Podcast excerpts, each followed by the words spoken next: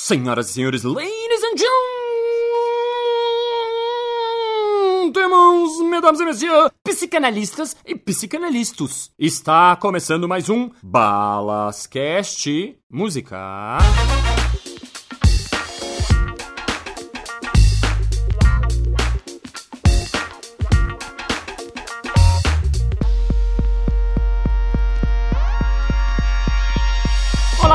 Olá, bienvenue novement, toi, vous, nous, nós autres e vos autres neste meu podcast. Tô muito feliz de fazer esse podcast. Eu mesmo não conhecia nenhum podcast, comecei a conhecer outros. Então, se você tá ouvindo, espalha para as pessoas, porque as pessoas não sabem que existe podcast. Você pode ouvir lavando a louça, pode ouvir correndo, pode ouvir no trânsito, que para São Paulo é muito bom. Pode ouvir fazendo número 2, pode ouvir onde você quiser. Sendo assim, vamos ouvir mais um episódio of the story of my life. Anjos existem.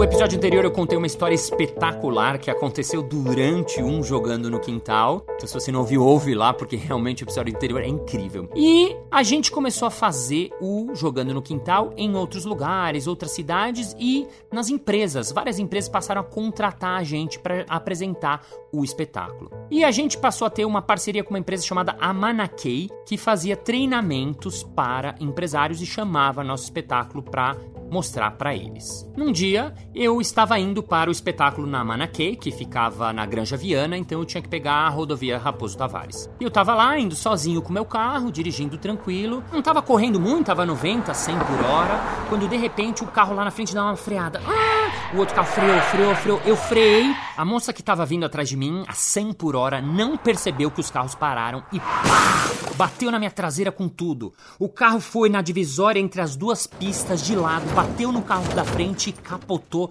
totalmente. 180 graus. Foi muito, muito, muito rápido. O airbag abriu, eu nem percebi. Meu olho fechou. Caralho, caralho, o que aconteceu? Quando eu fui ver, eu estava de ponta cabeça, só preso pelo cinto de segurança, absolutamente assustado e atordoado. A estrada inteira parou, as pessoas começaram a vir gritando para me acudir, para me ajudar. Eu não estava entendendo nada do que estava acontecendo. Logo uma moça se abaixou e falou: "Eu sou enfermeira, eu sou enfermeira. Tudo bem com você? Você tem alguém aí? Tem alguém aí?" Eu falei: "Tô, tô aqui". Ela falou: "Você tá bem?" Eu falei: "Não sei, não sei, não sei". Então eu tirei o cinto e saí pela lateral da janela e consegui ficar de pé e levantar ainda absolutamente atordoado. O carro ficou imprestável, todos os vidros quebrados, ele ficou amassado como um pastel. Assim, perda total, mas assim, um absurdo. Foi tão forte a batida que a estrada inteira parou. Parou completamente, interditou a estrada. Nisso eu fui ali pra lateral e fiquei assim meio sentado no chão. Um cara ficou do meu lado me ajudando. Várias pessoas vieram falar comigo: "Você tá bem? Você tá bem? Você tá bem?". Quando viram que eu tava bem, foram ver a moça do carro. E a moça do carro, por mais que o carro dela não capotou, foi só o meu que capotou, a batida tinha sido meio forte, então ela tava um pouquinho machucada, e ela tava meio se recuperando do choque, ela tinha machucado um pouquinho, não tinha sido nada grave, mas ela não tava bem não. E então aos poucos chegou um bombeiro, imediatamente quando o carro do bombeiro chegou, como eu tava do lado do carro capotado, os caras falaram: cadê? Cadê a pessoa? Tá vivo? Tem alguém vivo? Eu falei: sim, sim, sou eu. O cara olhou e falou: você tava aí dentro? Eu falei: é. Falou: mas você tá bem? Eu falei: não, tô ótimo. Quem não tá bem é a senhora ali, a moça ali. A mesma coisa com a ambulância. Chegou a ambulância e imediatamente vieram pro meu carro ali. Cadê a pessoa? Tem alguém vivo? Tem alguém machucado? Eu falei: não, não, tô bem. Eu que tava aí dentro. Você que tava aí dentro? E você, como você tá? Você tá mexendo? O cara viu que eu tava bem e foi acudir a moça que tava ali. A moça tava bem, mesmo assim ela teve que ir pra ambulância e ela foi direto pro hospital. Eu fiquei ali, totalmente desnorteado ali, não sabia muito o que fazer, tava ainda meio zonzo assim, que era o cara do carro da frente, ficou ao meu lado. Ele ficou me acalmando. Eu quis ligar logo pra minha esposa e ele falou: "Não, não, calma, não liga, deixa você ficar bem". Ele ficou do meu lado assim esse tempo todo e foi ele que me explicou o que tinha acontecido, porque como a porrada foi muito forte, eu não sabia exatamente o que aconteceu e ele me disse que pelo retrovisor ele viu a cena dela batendo, deu virando completamente e ele contou inclusive que ele não teve coragem de vir lá primeiro, que a moça que é enfermeira que veio primeiro, porque ele falou: Meu, esse cara não tá vivo, então ele não teve coragem nem de olhar, mesmo que depois ele me ajudou a sair do carro e ficou ali comigo o tempo todo.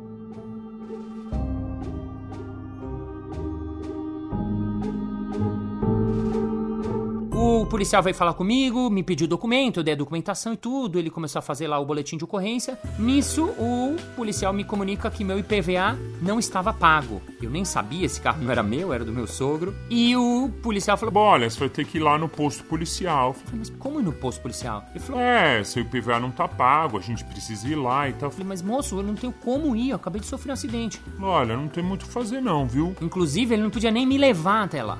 Esse cara que tava ao meu lado falou: Não, pode deixar, eu, eu te levo, eu te levo, eu te acompanho, eu vou que você fica tranquilo. Nisso, eles começaram a limpar a pista, começaram a arrumar coisa para liberar, porque a pista ficou completamente interditada. E, inclusive, num determinado momento que eles estavam limpando toda a pista com as coisas que estavam caídas lá, eles tinham achado um monte de maquiagem e foram falar com a mulher: Olha, suas maquiagens. E a mulher falou: Não, não, não é minha. Falou: Como não é da senhora? Ela falou: Não, não, não é minha. E eu lá, meio desnorteado, meio zoado, tive que falar pro guarda: Não, não, você guarda, é, é é minha essa maquiagem, é, é, esse batom e esse rímel e esse lápis azul aí é meu, né? Situação meio constrangedora, mas assim era fato. Eu tava indo fazer um espetáculo e não, expliquei nada pro policial porque eu não tinha condição de nada. E esse rapaz que ficou ao meu lado ficou ali conversando comigo e me acalmando. E num determinado momento ele me pergunta: Escuta, mas você trabalha com quem? E eu não tava conseguindo muito conversar, então eu não queria falar que eu sou palhaço, porque quando você fala que você é palhaço, isso suscita um monte de, de curiosidades. Aí eu não quis, então eu abrevei e falei: Não, eu faço teatro teatro. Ah, tá, mas faz o que de teatro? Ele perguntou. Não, não, eu sou, eu sou ator. Eu falei, não, mas, mas que tipo de ator? Aí eu tive que falar, é, eu sou palhaço. Ele falou, você é o João Grandão? Eu falei, sou. Como é que você sabe? Ele falou, meu, você não sabe. Eu acompanho muito o seu trabalho. Já fui várias vezes ao Jogando no Quintal. Inclusive, você vai dar um curso, né? Eu e minha esposa até a gente tava pensando em se matricular no seu curso. Olha que loucura é a vida. Eu, do nada, eu encontro um cara que era meu fã, lembrando que na época não fazia TV, não tava na internet bombando nada. Então, assim, era absolutamente surreal encontrar um cara que me conhecesse lá no meio do nada. Esse cara foi muito gentil, muito bacana e acabou me levando até o tal posto policial.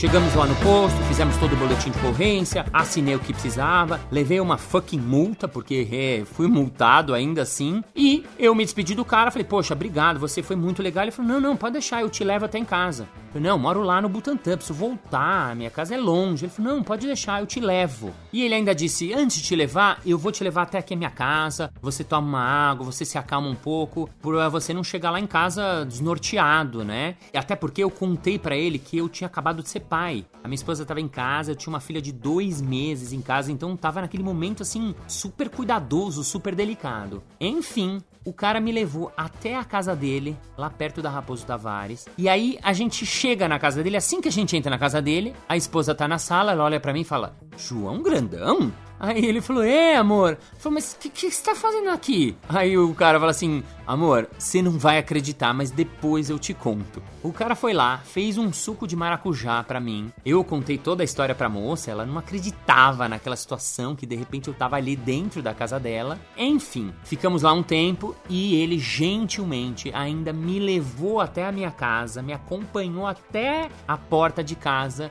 e lá a gente se despediu.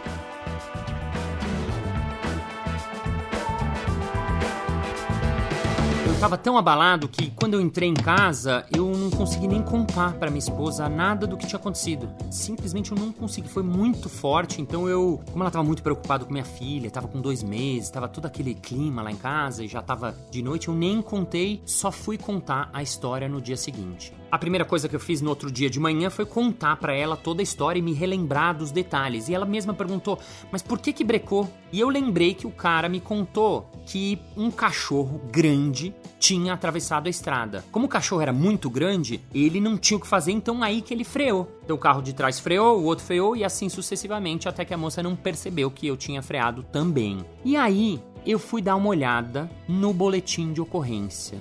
Quando eu li o boletim de ocorrência, eu fiquei absolutamente arrepiado, porque eu me dei conta que o local que eu tinha batido era na rodovia Raposo Tavares, no quilômetro 15. No quilômetro 15 é exatamente onde tem a placa que você entra pro cemitério israelita do Butantã, que é o cemitério que o meu pai está enterrado. E o mais louco dessa história é que o meu pai morreu num acidente de carro. Meu pai morreu num acidente de carro há 38 anos atrás. E, como se não bastasse, ele morreu porque um cavalo atravessou a estrada, ele bateu e não sobreviveu do acidente dele fulminante. E a minha história tinha sido muito parecida. Um cachorro muito grande atravessou a estrada, eu capotei, tive um acidente de carro, eu recém havia me tornado pai, então aquilo tinha sido muito louco, foi muito surreal, fiquei absolutamente arrepiado e aos poucos fui tentando entender por que aquilo tudo tinha acontecido comigo.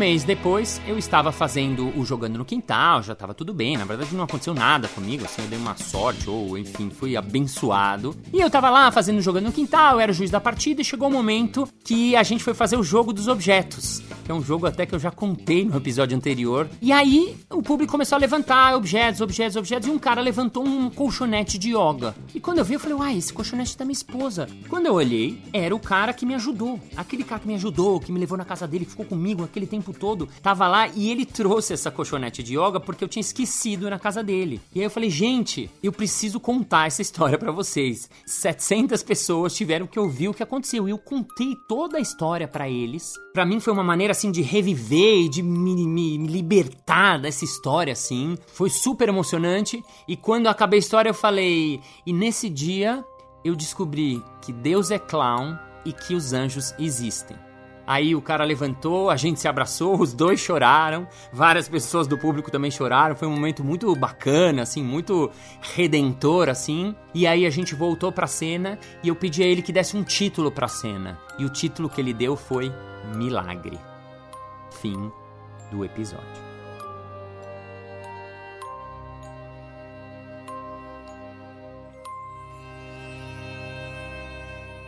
Bem, muito bem, muito bem. Chegamos ao final de mais um episódio. Ah, mas segunda-feira que vem tem mais. Ê! Muito obrigado para você que tá dando feedback sobre os podcasts. Para você que quiser dar sugestão, escrever o que você tá achando, é só entrar no meu site ou entrar no Balascast, que é o grupo no Facebook que as pessoas falam coisas. Inclusive queria agradecer a Clara Lira que escreveu: "Amando o podcast. Tem que virar livro, hein?"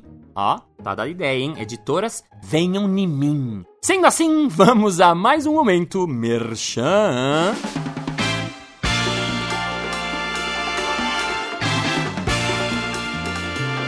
Márcio Balas, eu sou de uma indústria multinacional e o pessoal não tá se entendendo no time, na equipe, assim. Você tem algum trabalho para ajudar essa galera no team building? É claro! Basta você contratar o workshop de improviso e criatividade que as pessoas vão aprender a criar juntos, estar juntas e se amar juntas. marciobalas.com.br isso aí, muito obrigado pelos segundos de vida dedicados a me ouvir. Queria dedicar esse podcast ao anjo que me ajudou nesse dia, que inclusive eu perdi contato. Então, se você estiver ouvindo essa história, se você sabe quem é esse cara, por favor, entre em contato comigo, que ficarei muito feliz de reencontrar o meu angel. Thank you very much. I appreciate for your attention for your house and heaven steer for heavens and cheers in every house angels steering heavens for angels. Thank you. Um mês depois, lá estava eu de novo fazendo, jogando no final, feliz da vida, a história já era. Jogando no final. Falei jogando no final. Jogando no final! Um espetáculo de finalização de palhaço. Ou entrar no. Ou entrar no. Ou entrar no. Uh, uh, uh,